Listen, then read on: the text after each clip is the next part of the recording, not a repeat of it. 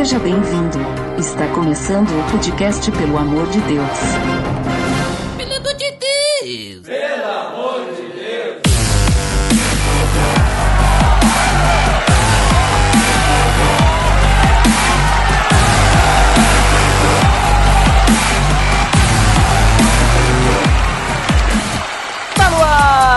Podcast, pelo amor de Deus. Eu sou Ed The Drummer e hoje estou com dois convidados que já estiveram no PDD. O primeiro que esteve no PDD 22, inclusive, link no post. Thiago Ibrahim do No Barquinho. Fala aí, gente. Boa noite. Fala aí, Ed. Obrigado pelo convite mais uma vez. Um prazer estar aí com vocês. Prazer é todo meu, né? Já dizia o Capitão Planeta, só que daí ele dizia o poder é de vocês, mas tu entendeu o que eu quis dizer. E para completar a embarcação, né, hoje temos pessoas que têm relação com atividade marítima, veja só. O capitão que esteve no PADD 67, link no post, Josisley Souza do Diário de Bob. Paz do Senhor, meus queridos. Uma grata satisfação estar reencontrando vocês aqui, o Thiago. Fazia tempo que a gente não batia um papo, hein? Olha só, hein? Pelo amor de Deus, unindo as pessoas, veja só. E hoje nós estamos reunidos então para falar sobre um assunto polêmico. Falaremos hoje sobre a dança na igreja.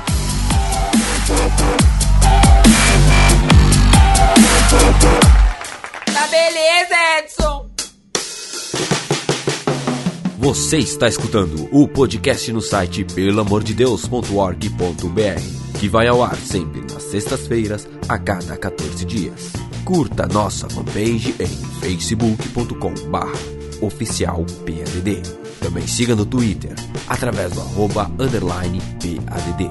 Ou entre em contato conosco através do e-mail contato arroba pelamordedeus.org.br.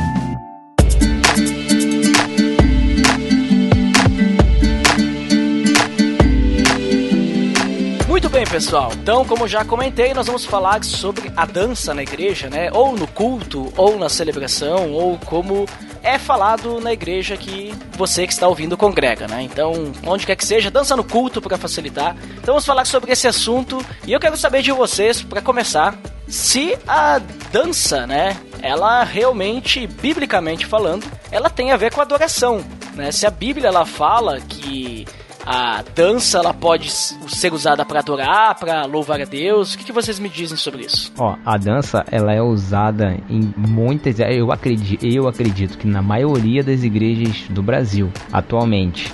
Antigamente, né, lá para a década de 80, início da década de 90, a dança ainda não era vista como algo legal não, cara. Tô falando isso porque eu tenho, né, tenho 30 anos e tem 30 anos que eu sou que eu sou da igreja, então assim, só não, só não nasci na igreja porque no dia não tinha culto. Meu Deus.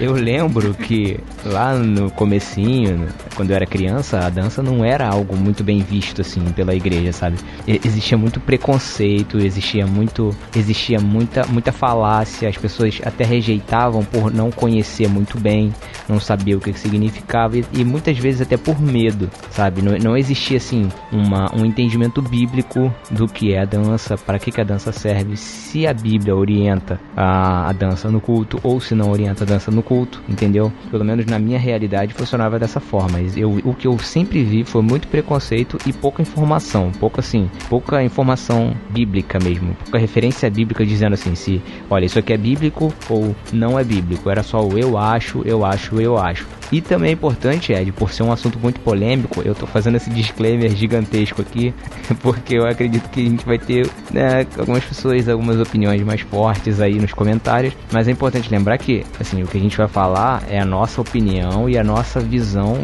a respeito do que a Bíblia fala sobre a dança e como a igreja historicamente interpreta essa essa arte dentro do culto, tá? Essa essa é a questão. Pegando o gancho do que o Thiago acabou de explicar pra gente, eu concordo plenamente, eu só gostaria de acrescentar aí uma pequena divisão, né, que no final da década de, da década de 80, o nosso sentimento, aliás, melhor dizendo, havia uma divisão entre a igreja pentecostal e a igreja histórica, né? os batistas, por exemplo. Então, como eu já vivia num ambiente pentecostal, essa visão que o Thiago falou era muito forte forte, mas uh, nós, eu entendia que uh, os batistas, por exemplo, eles consumiam e praticavam isso já na, nas igrejas deles, tá? Então, inclusive, eu converso muito com a minha esposa, ela, ela era batista e era normal eles irem num show, por exemplo, um show gospel, coisa do tipo, né?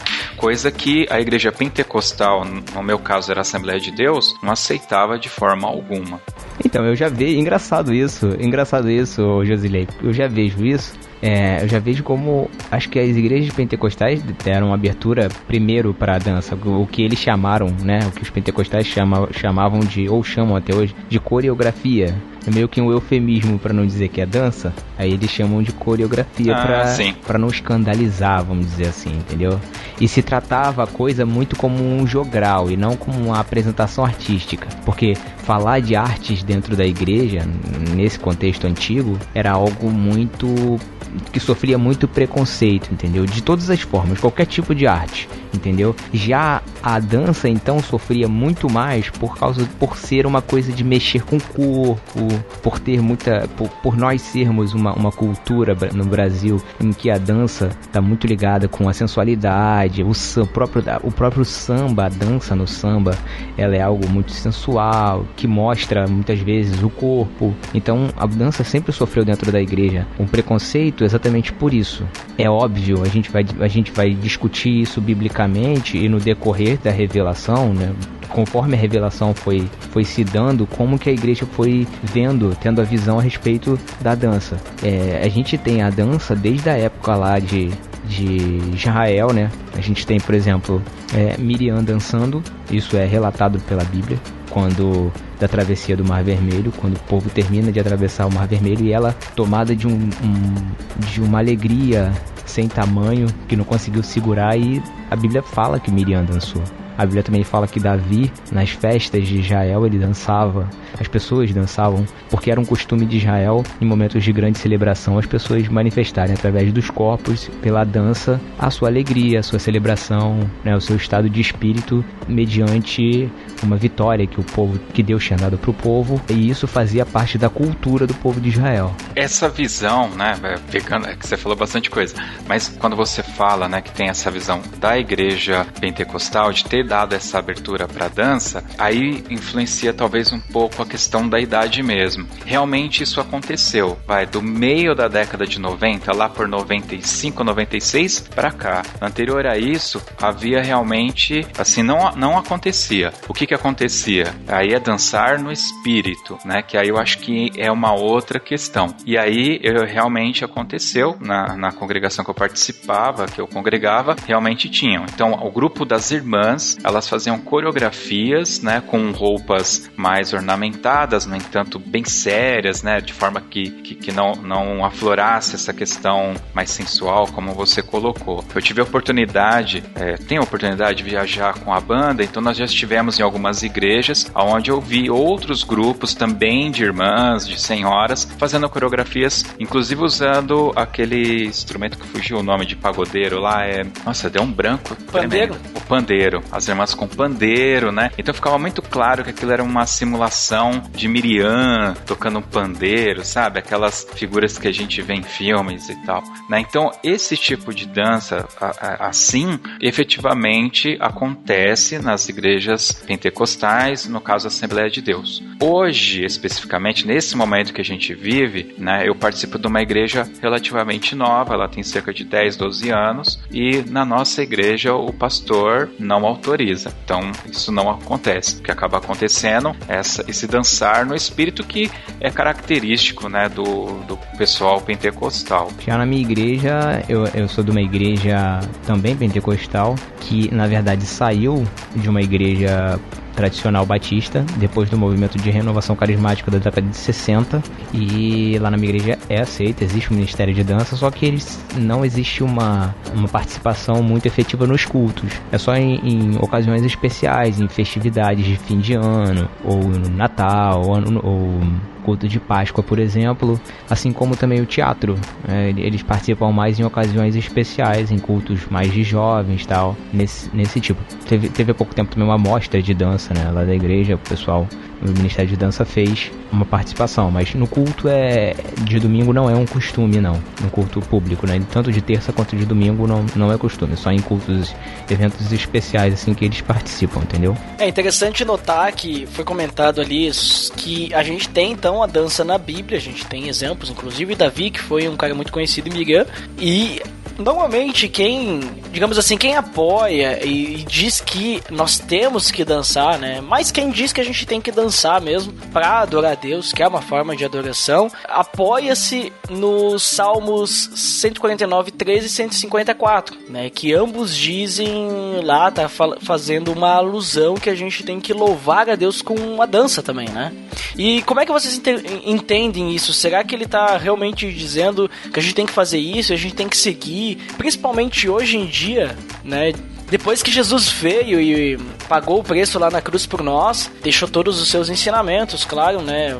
Deixando claro a questão que ele falou sobre a lei, mas como é que vocês entendem isso? Será que é realmente isso? Será que a gente, peraí, a gente tem que louvar a Deus com as danças e aí inclusive pegar o resto do versículo e louvar a Deus com aqueles instrumentos que estão lá em Salmos? Ou isso é só uma representação do que o salmista estava, estava demonstrando e falando para as pessoas que iriam ler, olha, quando vocês louvarem, vocês podem louvar dessa forma e tal. Como é que vocês entendem isso? Para mim, todo tipo de arte, nos dias que a gente vive que é tecnológico, então você tem o cinema, né, com as suas técnicas, eu não vejo problema nenhum. Eu acho que toda arte, é, qual, ela, qual seja, é possível você louvar a Deus a, através dela. Né? Eu acho que o cinema ela é até um, um exemplo muito bom, porque a gente pode fazer um filme de uma forma que tenha acesso a qualquer pessoa. No caso da dança, como eu falei, que as irmãs fazem a dança com umas roupas mais características, né? Não dando ênfase à parte sensual, que é para que todos também tenham acesso a esse tipo de arte. Então a música é uma coisa que é muito interessante. Não sei se vocês sabem disso, mas as Assembleias de Deus, no caso a que eu participo, nós temos uma banda musical e não se usa mais. Mas durante muitos anos, inclusive foi um dos motivos que eu quis entrar na banda, no início ou no final do culto tocava-se um dobrado. Que dobrado é esse? Era um dobrado evangélico, composto por um evangélico, com um nome evangélico? Não, era um dobrado militar. Comandante Narciso, por exemplo, Batista de Mello, que são conhecidos aí de quem toca. Então é algo que está extremamente fora do contexto, se parar para pensar, que não tem nada de cristão naquilo. Mas era algo característico das Assembleias de Deus. Isso, pelo menos nas Assembleias de Deus eu posso. Então isso deu uma abertura para que as pessoas pudessem se achegar a esse tipo de cultura de bandas musicais. Né? A dança em si, é, concordo quando se diz que ela tem esse lado sensual muito forte, até pelo país que nós é, estamos. E essa questão cultural do Brasil, ela, ela ela se torna um bloqueio efetivamente, porque nós estamos acostumados à corrupção, estamos acostumados a esse culto ao corpo. Então, quando a gente pega uma arte como é a dança, que é uma arte corporal, é, a gente vai olhar aquilo com muita desconfiança, né? Então, eu não digo que atrapalha, mas ela é complicada porque a gente tem o costume de visualizar essa maldade. Faz parte, acho que, da nossa cultura, que, de como brasileiro, né? E aí, Thiago, como é que tu entende esse, esse texto aí? Tu acha, por exemplo, assim, se a gente entende que a dança, ela realmente é uma questão de louvor e adoração a Deus, né? A gente entende dessa forma, beleza. Mas, então, se a gente tiver a dança no culto, não, não teria que todo todas as pessoas que estão fazendo parte daquela celebração dançar também? Ou seja, uma pessoa dança lá na frente, as outras pessoas imitam, assim como o grupo de louvor, o grupo que toca as músicas, toca as músicas com seus instrumentos e toda a igreja canta? Sim, é, é um bom ponto, inclusive. É importante deixar bem claro que eu faço parte de uma igreja que, apesar de ter dança, eu não concordo com a dança, o uso da dança no culto. É, apesar de eu, de, de estar sendo bem brando até aqui. Estou sendo bem equilibrado até aqui. é. explicando pormenores, dizendo que a dança sofreu preconceitos e sofre preconceitos. Eu sou contra, mas não por preconceito, e sim por um entendimento bíblico do que é o culto. Eu acho que antes da gente dizer se algo pode fazer parte ou não do culto, a gente precisa entender o que ele é e como a Bíblia determina que o culto seja. bem simples. A dança é uma arte, é uma expressão humana, assim como todas as artes, assim como a música, assim como, sei lá, as artes plásticas, o pintar um quadro, né? E a gente tem essa noção aqui no Brasil, na maioria das igrejas, de que tudo que você faz pode ser feito no culto. É, agora, respondendo só a questão anterior, né, voltando um pouquinho sobre a questão de, do salmo que você citou, em que Davi fala que louve a Deus com danças, é, a gente precisa interpretar de forma contextual esse texto, a gente não pode tirar ele do texto, e a gente também precisa jogar luz sobre o novo, sobre o Antigo Testamento usando o Novo Testamento. Como que a igreja primitiva se portava, como os apóstolos enxergavam essas, essa questão, como que eles orientavam que deveria ser o culto, né? A dança é uma arte, ela é uma produção humana, ela não, não, ela é dentro, dentro de si, em si mesma, tem algo ruim? Não, não tem. Ah, é, é pecado ter dança no culto. Não, não se trata de ser pecado ou não. Se trata de se a Bíblia orienta que haja ou se a Bíblia orienta que não haja. Qual é o princípio bíblico para o culto? O princípio bíblico para o culto é que haja edificação. Por exemplo, meu principal, meu, meu principal argumento para não ter dança no culto é o seguinte: Paulo diz em uma de suas cartas, na verdade para a igreja de Coríntios, ele vai dizer que ele fala mais língua do que todos. E ele diz que ele prefere falar palavras que se entendam, dez palavras que se entendam, que sejam edificantes, que sejam inteligíveis para as pessoas, do que milhões, dez mil palavras que ninguém entenda. Por quê? Por causa da questão da edificação. Por exemplo, ele fala para as pessoas que falam em línguas que haja interpretação, ou seja, que haja alguém que fale nas na língua que as pessoas entendam para que essas pessoas possam tirar algo de edificante para si. Se isso não acontecer, fique calado e falando em espírito consigo mesmo. Por quê? Porque do contrário não vai haver edificação da igreja. Aí a minha pergunta, o meu grande questionamento com relação ao uso da dança na igreja é o seguinte: qual é a edificação que o uso da dança traz na igreja? Como eu consigo olhar para uma dança em si, uma apresentação de dança em si e ver ali edificação. Não é, não existe um conceito muito subjetivo na dança que muitas vezes acaba roubando o foco, tirando o foco de uma mensagem central. Esse é, minha, esse é o meu, meu questionamento. Será que eu estou deixando é, tô, de repente. Tá chegando foco. Exatamente, eu não consigo olhar. A irmãzinha tá dando dois passos para a esquerda e depois dá dois passos para a direita. Aquilo significa o quê? Que Jesus morreu na cruz para nos salvar? Não existe legenda, você entende? É algo muito subjetivo, é a mesma questão das línguas. Em outras línguas, eu não falo em outras línguas no culto, por quê? Porque não existe edificação o seu espírito é edificado, mas a sua mente, a sua consciência não. Por quê? Porque ninguém está entendendo nada. A dança, na minha opinião, biblicamente é a mesma coisa. Eu posso aplicar o mesmo princípio para a dança dentro do, dentro do culto cristão. Então, ela não tem lugar dentro do culto por causa da subjetividade dela. Assim como, na minha opinião, eu sou músico, adoro música instrumental, mas a música instrumental também não tem valor, não tem sentido nenhum dentro do culto. É a minha opinião, tá? É o que eu vejo dentro da Bíblia. Qual é o critério que eu estou usando? O critério da edificação, certo? Aí você vai dizer, ah, Thiago, mas é pecado dançar? Então não tô falando que é pecado dançar. O cristão pode dançar dentro da sala dele e louvar a Deus com o coração dele dançando, não tem problema nenhum. Como ele pode plantar bananeira dentro da sala dele, mas ele não vai plantar bananeira no culto público de domingo, dizendo que é para Deus e para edificação dos irmãos. Não entendo. Eu acho que é interessante quando você fala que é o critério que você usa é edificação, né?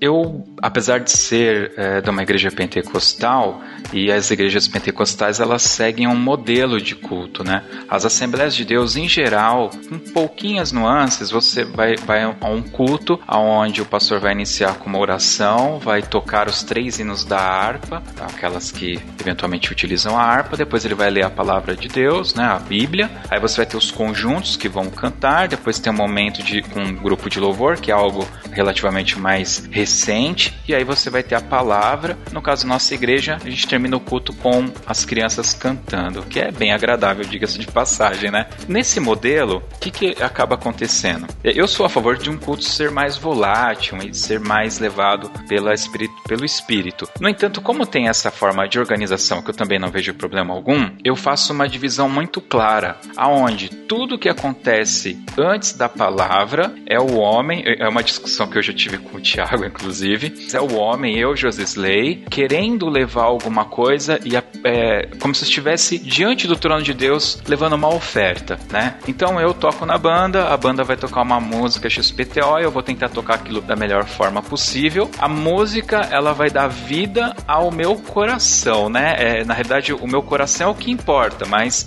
eu estou externando aquilo através do som. E aí você pode ter um grupo de teatro ou um grupo de dança que vai levar aquilo, né? Por exemplo, esse grupo de irmãs que eu citei. Então, não necessariamente a igreja inteira tem que aprender aquele passo de dança e levar. Por quê? Porque nem todos na igreja têm aquela habilidade, assim como não tem a habilidade musical, assim como não tem a habilidade da pregação da palavra, não tem aquela habilidade necessária para dançar. Eu, por exemplo, sou uma negação dançando, né? Então, Dois. É, aquele grupo de pessoas, 10 pessoas que sabem mais ou menos, que gostam daquilo, é uma coisa que você gosta, que você aprecia, então você quer levar, pô, isso aqui é tão legal, eu gosto tanto, eu quero levar isso para Deus, né? Tem um, uma música de um compositor americano chamado James Swearingen que ninguém conhece, chama-se Novena. E essa música ela narra nitidamente o nascimento, a vida, a crucificação e a ressurreição de Cristo. Se vocês escutarem,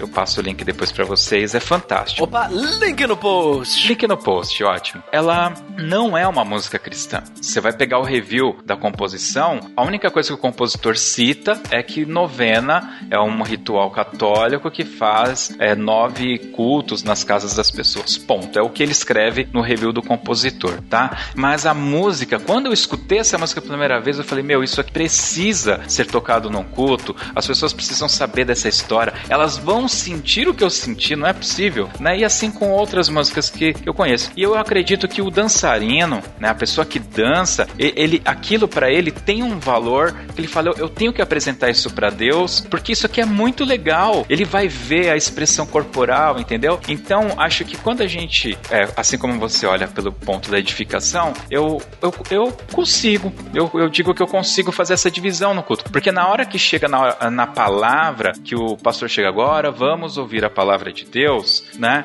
Se construiu todo um clima até aquele momento, e aí você vai ouvir a palavra. E efetivamente, no momento da palavra, eu entendo que requer uma atenção, o seu coração vai estar tá focado naquilo também que vai estar tá sendo dito. Então, se a gente pegar a dança e, e olhar a palavra, realmente eu acho que é difícil, mas se a gente pelo menos para mim, funciona muito bem quando eu separo uma coisa, estou apresentando a Cristo, né? E no outro momento estou aqui é, recebendo uma palavra, né? Exi se você, quando você olha para os apóstolos, você olha para a igreja no início dela, mesmo, por exemplo, numa cultura em que as artes eram muito fortes e em uma cultura que, por exemplo, o teatro tinha um apelo popular gigantesco, ele não foi incluído como elemento do culto cristão.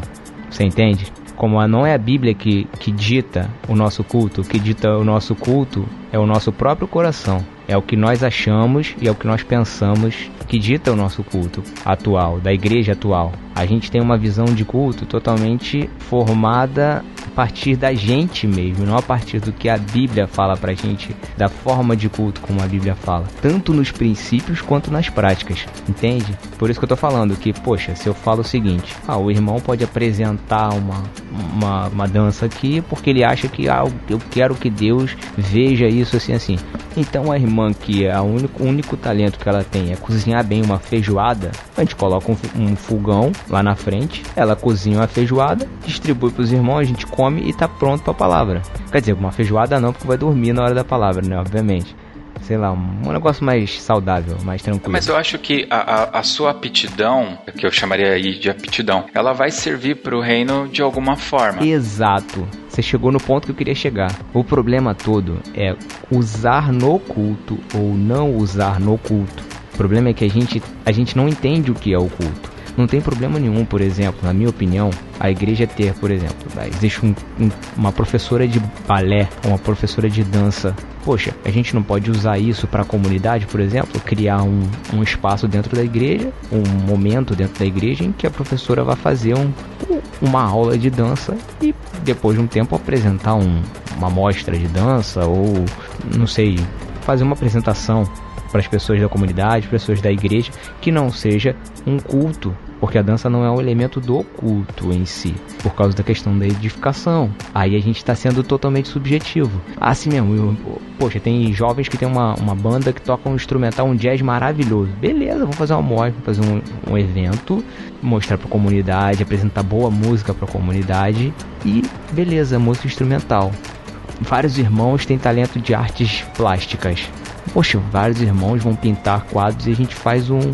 Uma, constrói uma galeria. Um do, vamos fazer um sábado à noite, vamos fazer uma galeria e todos os irmãos que têm seus talentos de arte plástica vão expor suas obras e a gente vai ver. Agora, não adianta querer usar, pegar o, os quadros dos irmãos e criar dentro do culto um espacinho para aqueles quadros fazerem parte do culto, porque isso não é culto. Você entendeu? O culto ele precisa ter elementos que exaltem a glória de Deus e que sejam inteligíveis para as pessoas. Por isso a palavra ela é tão importante. Por isso a, abrir a palavra, ler, explicar é tão importante porque aqui aquela palavra que está ali é ela que tem a capacidade de transformar o coração do homem e não o subjetivismo da arte. Sim, a objetividade da palavra é que vai transformar o coração do homem. É por isso que os nossos cânticos, as nossas músicas precisam ser permeadas de Bíblia.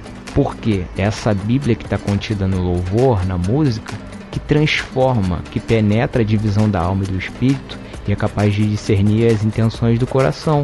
Isso é que tem um culto cheio de sentido, cheio de significado bíblico e não de subjetivismo. É essa tecla é que eu bato a gente tem um culto totalmente subjetivo voltado para o homem. No Brasil, né? Porque aí, como, quando a gente começa a rodar o mundo, é, a gente escuta, né, muitas histórias de missionários que vão em países. Aliás, não precisa nem ir muito longe, né? Recentemente participei de um podcast lá com o Franklin do Achando Graça e a gente discutiu um, um pouco sobre a questão das músicas pentecostais serem tão carregadas desses ritmos forró, esses ritmos mais do Nordeste. Então, o que que acontece? Acontece? Os dois missionários fundadores da Assembleia de Deus, eles chegaram lá em cima. Então eles chegaram, eles foram carregados de toda aquela cultura local e a igreja nasceu num lugar onde se batia palma dentro da igreja, onde todos os o, o, as músicas que foram criadas eram carregadas daqueles ritmos locais e a igreja, a Assembleia de Deus, ela desceu de lá para o sul e veio trazendo toda essa cultura. Então você vai numa Assembleia de Deus lá do lado da casa do Ed, né, lá no meio dos holandeses, dos, do, dos alemães lá. E dos italianos, não esquece dos italianos. E dos dos italianos, e vai ter uma igreja repepé lá cantando uma, um Damares e, irmãs rodando com seus vestidos de cetins coloridos, é, aviãozinhos dentro da igreja, né? Então a gente também tem essa força cultural que vai fazer o culto. É, também tem um, um complicômetro aí da história da igreja, porque a gente tem a crucificação de Cristo e ali a, as igrejas iniciadas ali por Paulo, elas basicamente eram igrejas missionárias e formadoras. Então, ela tinha um único intuito de formar mais cristãos, mais pessoas que creem em Cristo, né, que aceitassem Cristo. Então, você vai tendo é, é, esse histórico. E depois você tem aquela a Idade Negra, você tem os reformadores, aonde cada um começou a discutir um assunto. Então, a igreja ela foi se popularizando e essas culturas foram sendo aderidas, né? Eu entendo e inclusive respeito muito o que você você está falando, mas eu acho isso eventualmente sirva muito bem do ponto de vista brasileiro da coisa, né?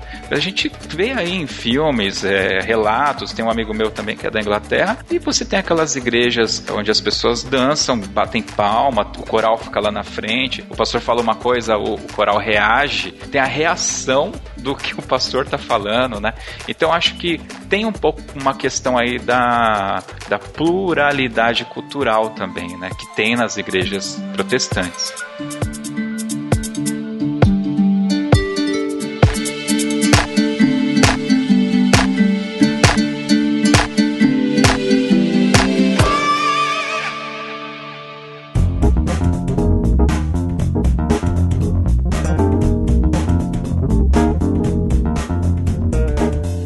Coisa interessante é que existem diversos tipos de dança, né? Então, que nem foi comentado ali, por exemplo, um tipo de dança é aquele, aquela dança lá onde a pessoa fica lá na frente, lá fazendo movimentos que ninguém entende o que tá acontecendo. E, na minha opinião, mais atrapalha do que edifica, porque tu vai ficar prestando atenção naquilo, tu vai até às vezes esquecer de cantar a música que tá, tá sendo tocada, ou talvez vai ficar no automático. Mas o que, que vocês me dizem então, por exemplo, aquelas danças em que. Vamos considerar dança, né? Não, não, não chega bem ser uma dança, né? Mas aquela, aquela história dos gestinhos, por exemplo. De pega aquela música lá, Cristo vive em mim, né? Tu tem lá, Cristo vive em mim, e aí faz o gestinho, né? De que Cristo vive em mim. Tu não, tu não concorda, Thiago, que dessa forma, uma dança, digamos assim, porque ali é mais uma encenação, né? Hum, e muitas vezes é até feito pelo, pelas pessoas que estão cantando o louvor, né? Mas isso talvez não pode ajudar a ilustrar aquilo que a pessoa tá cantando e, sei lá, de alguma forma edificar. É, mas não é feito assim, né?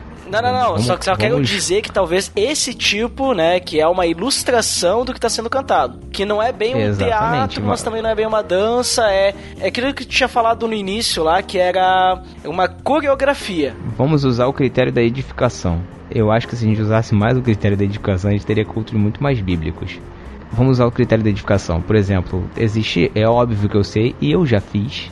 Por exemplo, tem os gestinhos das crianças, né? Tem muitas igrejas que têm que tem o costume de as crianças terem o um momento de louvor delas, né? Elas cantam uma, duas músicas no meio da. da, da é, o que eu quero saber é se e dá aí, pra liberar exemplo... o gestinho das crianças, entendeu? Aí já é criança, né, cara? Você já tá lidando com outro público completamente tá, mas, diferente. Mas se você é, é velho por exemplo, ainda, aqui, eu tô querendo pular do é jovem por exemplo, velho será, né? Não, por, por exemplo, você tem aquele, aquela música que todo mundo conhece, do Soldadinho, né? As crianças fazem lá o, o, o, o gestinho do eu tô até fazendo com a mão aqui.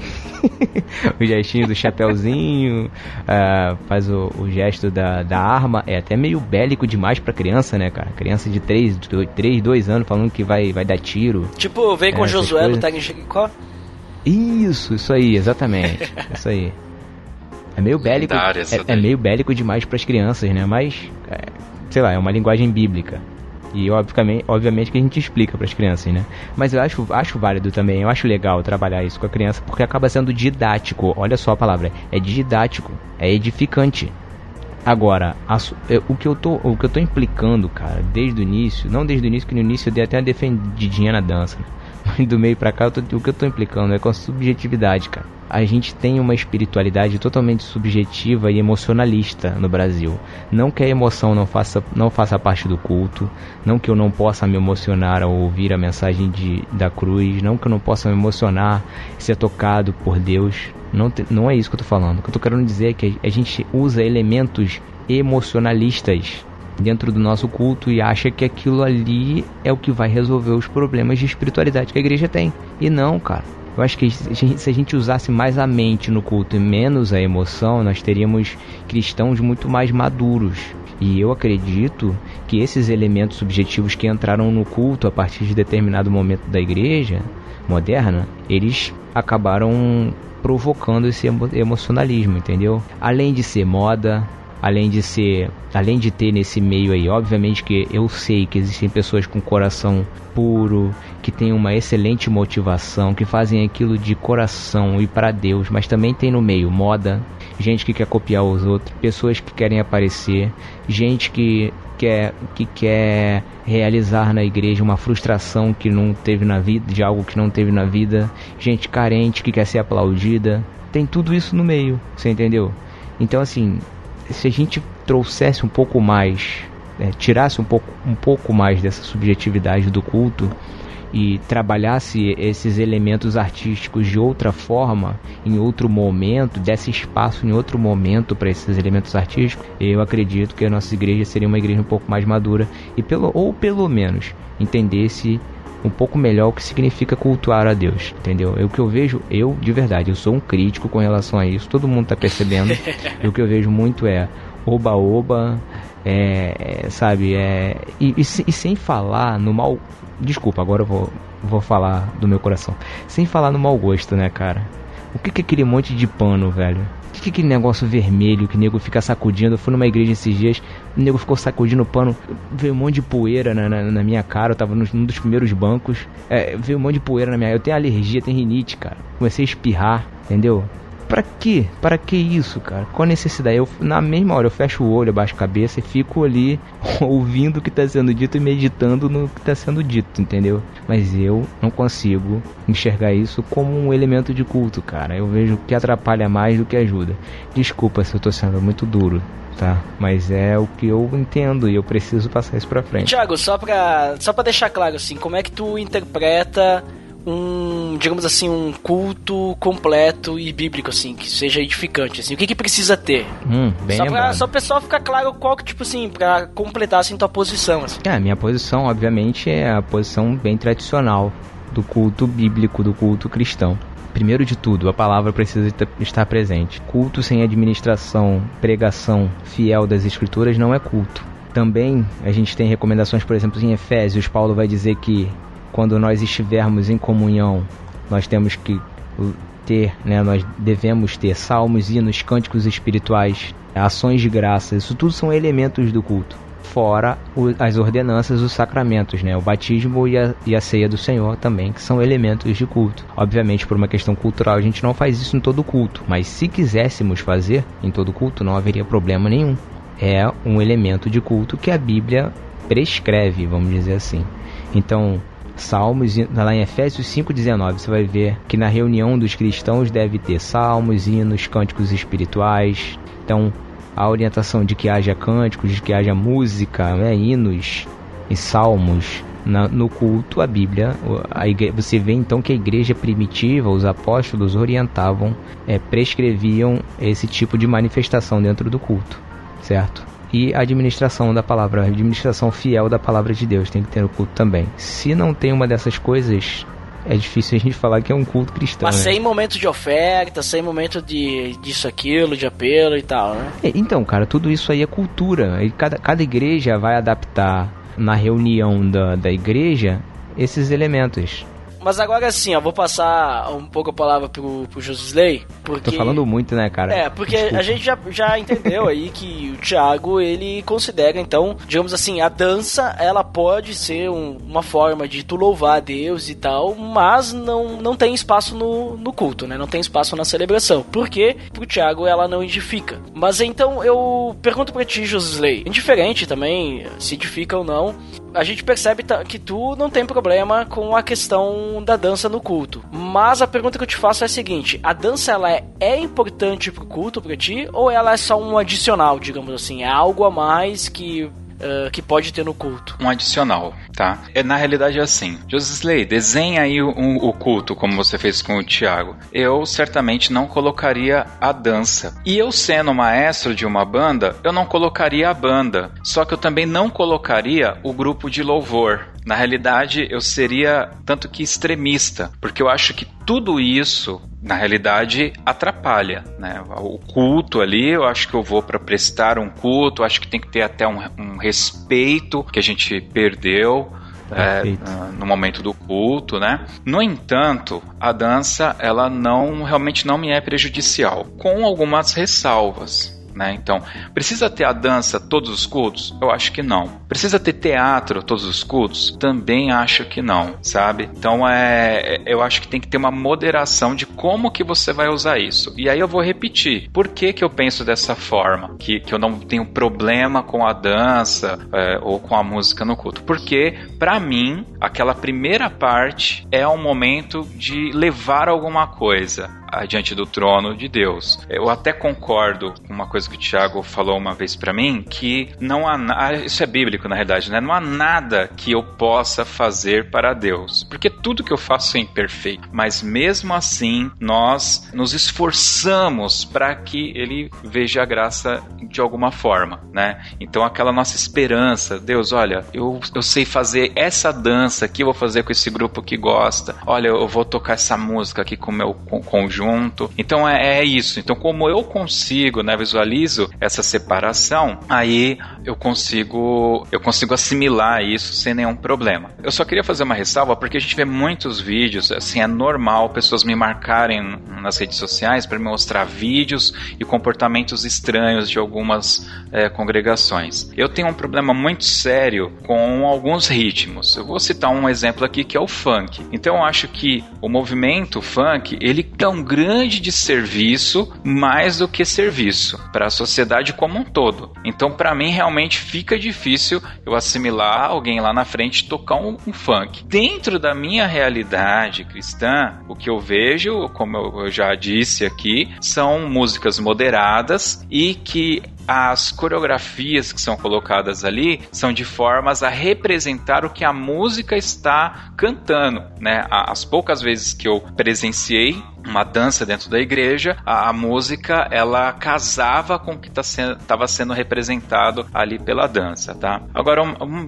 dois pontos aqui que eu queria colocar é, em cima do que o, o Tiago disse por último, que é o seguinte: quando a gente fala do culto é, um culto que seria o culto perfeito, um culto, um culto ideal, antes de chegar no momento do culto, a gente tem algumas coisas antes. Por exemplo, você tem um pastor, você tem representantes dos conjuntos, você tem, no meu caso, um culto de doutrina que é muito criticado e não vou entrar nos poréns, mas você tem um culto doutrinário, onde é lida a Bíblia, onde é falado sobre como um culto é, é procedido e tal, né? E você tem a escola bíblica dominica, dominical. Na nossa igreja agora tem uma escola teológica básica, quer dizer, existe toda uma preparação para você chegar até o momento do culto. E se o culto tá torto, é, o pastor tem que ser questionado entre aspas, eu questiono bastante o meu pastor quando eu vejo alguma coisa errada, porque eu não preciso também ficar alarmando, mas eu vou lá, pastor, olha, aconteceu isso aqui no culto? Eu não sei não, hein? Mas eu vi aqui na Bíblia, aqui em algum lugar, que tá falando uma coisa aqui que é diferente. Então acho que isso tem que acontecer.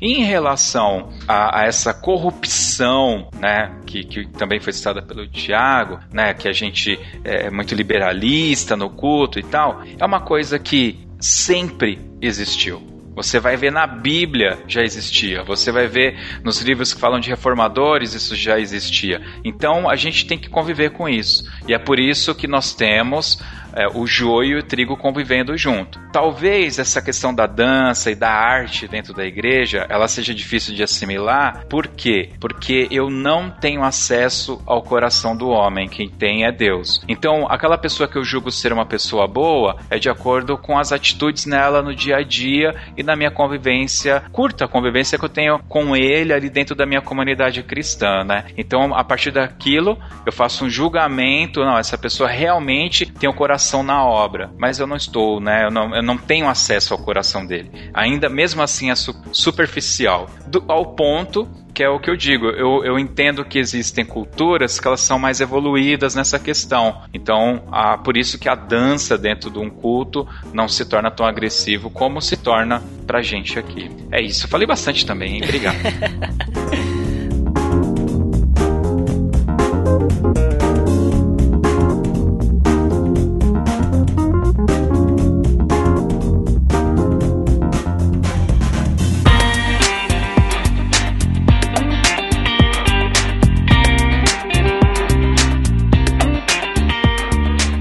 bem, pessoal, considerações finais, então, vamos resumir já que tivemos aí duas posições bem, bem fortes. Depois no final eu vou dizer qual é a minha posição, mas eu não quero dizer que eu tenho favoritos, tá? Isso eu já tenho a minha posição definida desde antes da gravação desse episódio, né? E eu quero dizer que é isso aí. Vamos lá, primeiro o Josisley, que foi o último a comentar aí, mas deixe as considerações finais aí, Josisley, e também depois fale onde que o pessoal pode te encontrar, inclusive o seu podcast novo. O pessoal saber o que é um dobrado, né? Porque acho que o pessoal ficou boiando quando falou dobrado antes.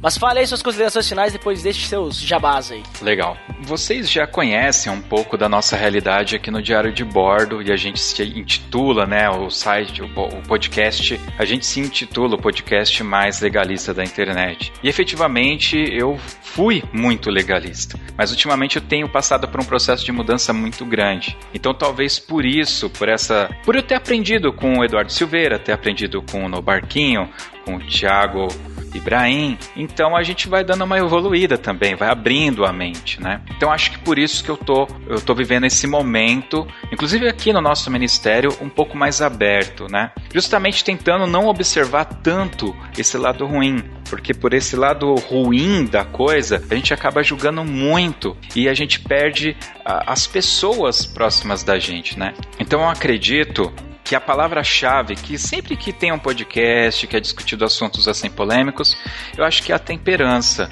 eu acho que é o bom senso, né? É, em qualquer coisa.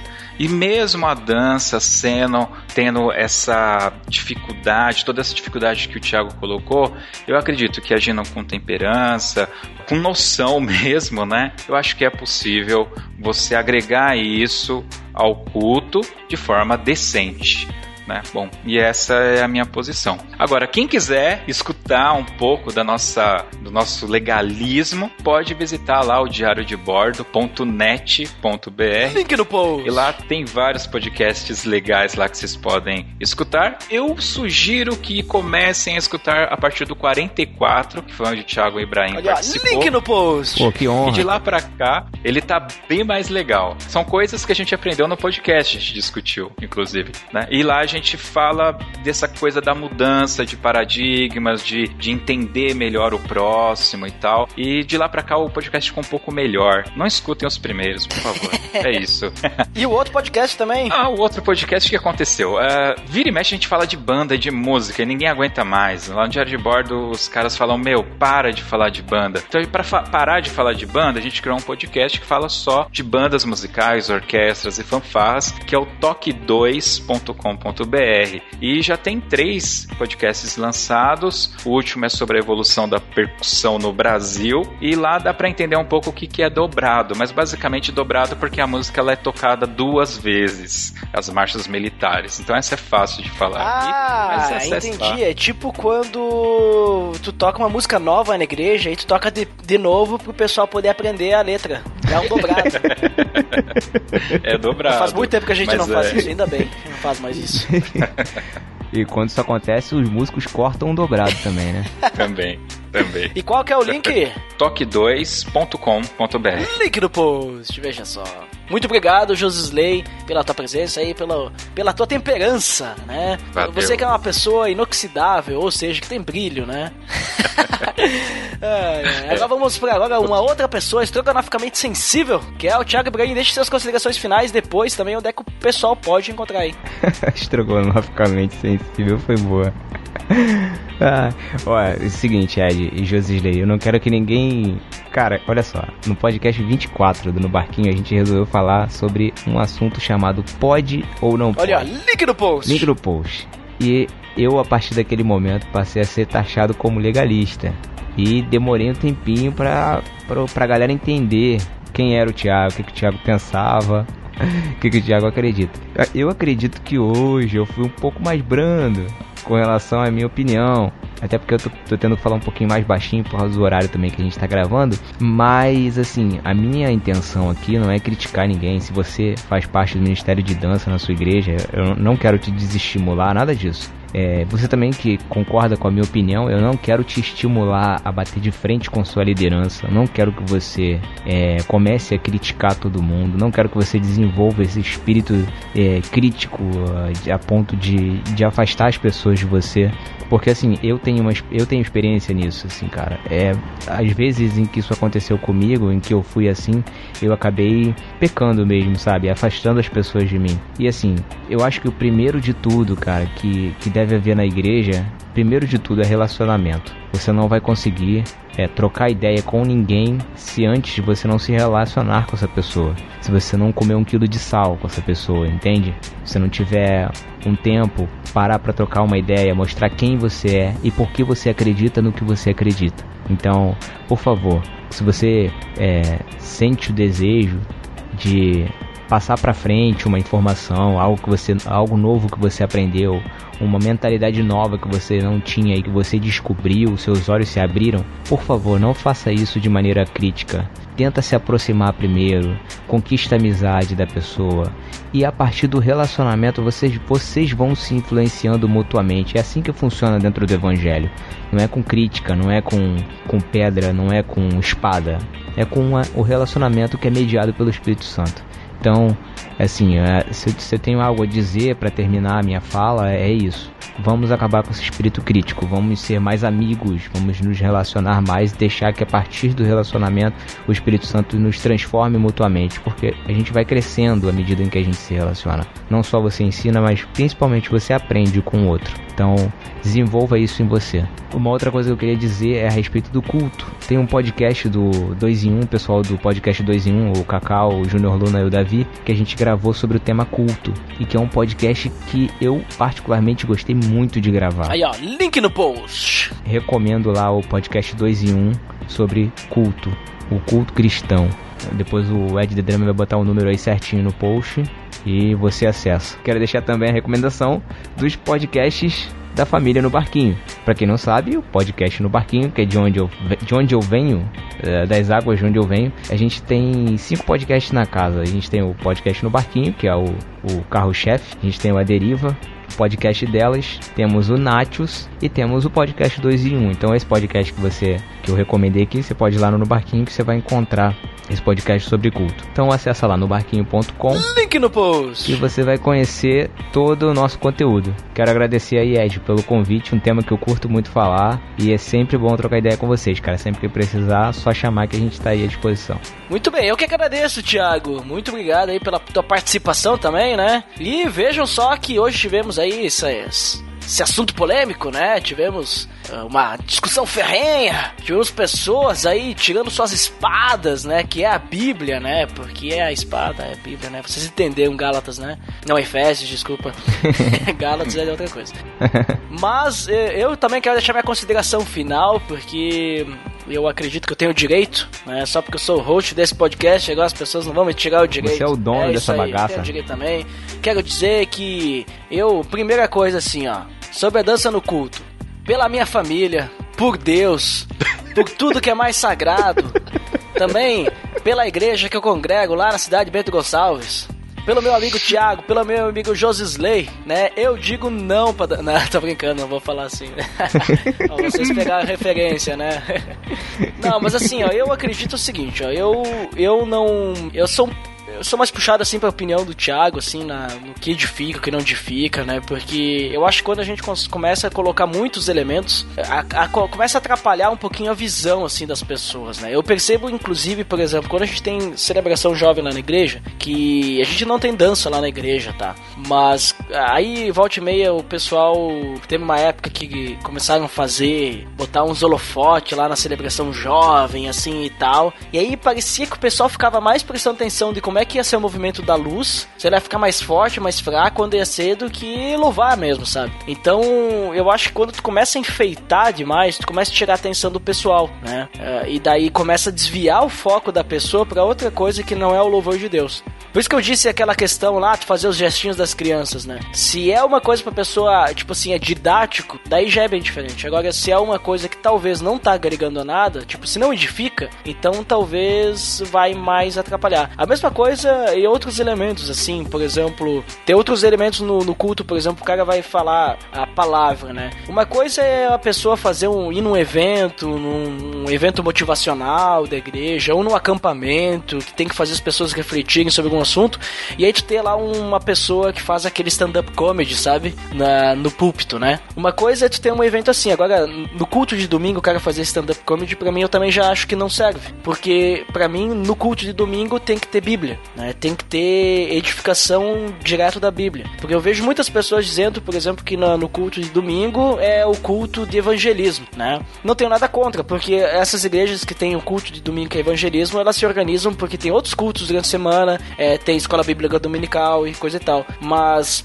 eu vejo assim que se não tem toda esse, essas coisas assim, tem que ter Bíblia, né? Tem que ter Bíblia porque a Bíblia vai ser o principal alimento daquele momento, né? Então essa é mais a minha opinião, assim, tipo, se se não tem como edificar de alguma forma, é aquilo que Paulo falou sobre falar em línguas. Então, faz em casa, né? Deixa deixa quieto pra ti. Agora, se edifica, né, de alguma forma as outras pessoas, tudo bem. OK, eu não vou ficar discutindo, brigando assim como o Thiago comentou ali, né? Não vamos não vamos também dizer que não pode, né? Não vamos dizer que porque de alguma forma daqui a pouco pode se achar alguma coisa para edificar. Só que a gente tem que pensar também, não é edificar uma pessoa só, tem que edificar o corpo todo. Né? A gente tá falando do corpo. Estamos falando do culto, e o culto é para o corpo todo. Então, essa é a minha opinião, né? Concorda ou não concorda? 2x1, 2x1, então não venceu. não, não é bem assim também, né? Vamos deixar o Josley ali, uh, né, se sentindo mal, ou as pessoas, né, também tem essa posição sentindo mal, né? Vejam bem que a gente tem que também ter a temperança, né? Temperança. Josilei deixou muito bem claro essa parte da temperança. Eu acho que a gente tem que primeiro, antes da gente querer também brigar por esse tipo de coisa, né? A gente tem que pensar naquilo que Jesus deixou na cruz. Que antes de Jesus deixar qualquer ensinamento de culto, ele disse que a gente tinha que amar o próximo. Então. Isso, perfeito nós temos que pensar dessa forma, né? Podemos nos entender. E se daqui a pouco o corpo entende que uh, uma luz piscando e alguma coisa assim é edificante e não atrapalha, então ok, né? Uh, talvez as pessoas vão adorar a Deus melhor dessa forma, vão se sentir mais confortáveis. Eu sou mais também tradicional, assim, não, não gosto muito de coisas, não gosto muito de purpurina, mas a gente também tem que respeitar outros tipos de pessoas, né? Tipo, outros, outras frentes de pensamento. Mas é isso, né? Eu só queria deixar esse disclaimer no final, né? Pra ninguém pensar que a gente, a gente, eu, Josilei e o Thiago aqui, nós brigamos, né? E nós tivemos uma grande discussão nesse podcast. Não, nós estamos tudo bem. Inclusive, depois da edição, nós estamos super bem, pessoal, tá? Fiquem tranquilos. É, o Josilei tá ali em cima ali da cadeira dançando ali. Desce daí, Josilei. Desce daí. Ah, é, meu... Mas então tá, pessoal. Se meu joelho escuta uma dessa... Ah, então tá, pessoal. Pra quem fica pra de feedback até daqui a pouco, pra quem não fica, então até o próximo episódio. Até mais. Tchau, gente. Valeu. Amém. Amém. Ah, não, de novo essa, não, não, não, não. Ah, ah, ah, ah, amém.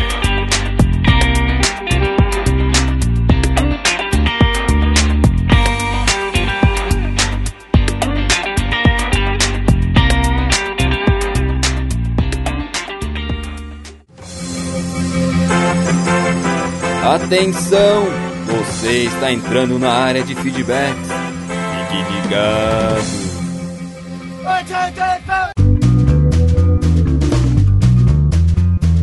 Estamos na área de feedbacks do PADD. Uau! Fantástico! Nossa! Dandeco, hoje vamos gravar os feedbacks do episódio anterior, veja só que novidade. Uh, sempre assim, né? Mas antes nós vamos lembrar nosso feed. É o pelo amor de Deus.org.br barra feed barra podcast. E o iTunes você coloca pelo amor de Deus.org.br barra iTunes. Muito rápido. Mal Nossa. podem ver meus movimentos com minha mandíbula, veja só. E também uhum. tudo que faz parte da fala. E agora sim, vamos aos feedbacks. No episódio 75 a gente falou sobre desenho. Quem foi o primeiro? O primeiro a desenhar foi o Abner Lobo. Que disse? Passando aqui para garantir meu emprego. Cara, muito legal o trabalho do Vestigia. Já acompanho há algum tempo, mas é legal conhecer como foi criado e o que eles pensam mais para frente. Que venham mais projetos. Quando tiver tempo, Quero poder fazer coisas legais assim. Um abraço! O Abner Globo lá do OspiaCast, que já recomendamos aqui. Muito obrigado pelo seu feedback, Abner Globo. Porque nós falamos que ele, né, ele é um dos feedbackadores profissionais já, né? Veja só. Veja, está sempre presente, né? Sempre, sempre presente. Quem foi o próximo? Opa, fazia um tempinho que eu não lia o Dennis Cruz. Fazia tempo que não aparecia aqui o Dennis Cruz. O que disse? Não podia deixar de comentar depois do apelo no final do cast. Galera, esse papo no trânsito e olha, muito legal ouvir e não apenas ver o pessoal do Vestígia. Achei eles bem humildes e sinceros em sua proposta de propagação do Evangelho, sem aquela arrogância dos artistas tops. Meus parabéns para eles. E o Daniel Cos, uma figura à parte. Muito engraçado o papo com você, Ed. Ele tem que vir mais vezes. Muitas ideias criativas e que merecem espaços maiores com vocês. Abração! Muito obrigado, Denis Cruz. Muito obrigado pelo seu feedback. E veja ali que ele disse que gostou aí do pessoal, né? Até do Daniel Kloss, que é um dos nossos colunistas, já esteve aí presente. Link no post, episódio que o Daniel Kloss participou até esse episódio, né? Veja só. Então, Dandeco, acredito que nós lemos 100% Nossa, dos feedbacks. Mal conseguiram ouvir minha própria voz. Então vamos lá, vamos à indicação. A indicação é Resistência Podcast 20, O Silêncio de Deus. Link no post. Esse episódio é bem interessante, fica a dica.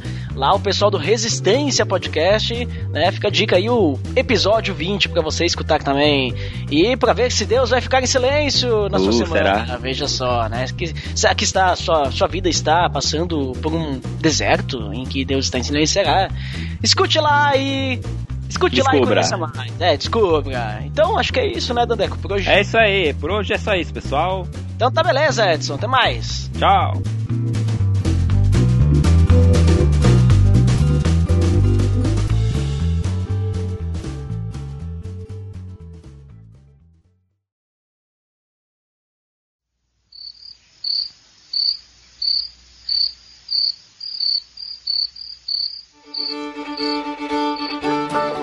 Depois que Jesus veio e fez o que fez, fez o que fez parece meio estranho. né?